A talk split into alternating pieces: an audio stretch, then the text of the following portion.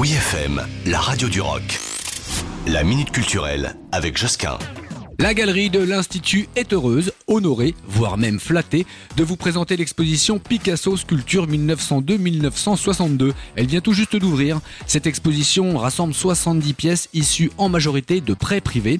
Certaines œuvres n'ont pratiquement jamais été exposées, comme le couple de pliées représentant Picasso et sa dernière femme Jacqueline, montrée pour la dernière fois en 1987. C'est dire. Plus de 70 sculptures, je le disais, accompagnées de 35 dessins et tableaux, sont donc réunies pour la première fois dans une galerie parisienne. Certaines d'entre elles seront mises en vente à cette occasion. Et là, vous me dites, mais on n'a pas les moyens. Et vous avez raison, on n'a pas le portefeuille d'un patron du CAC 40. Mais le plaisir des yeux, lui, reste gratuit.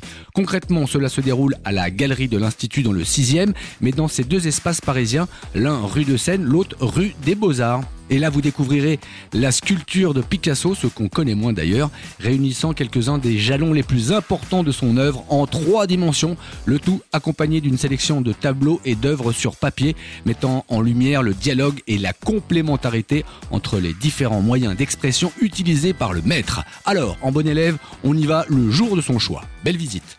Retrouvez la minute culturelle sur wifm.fr.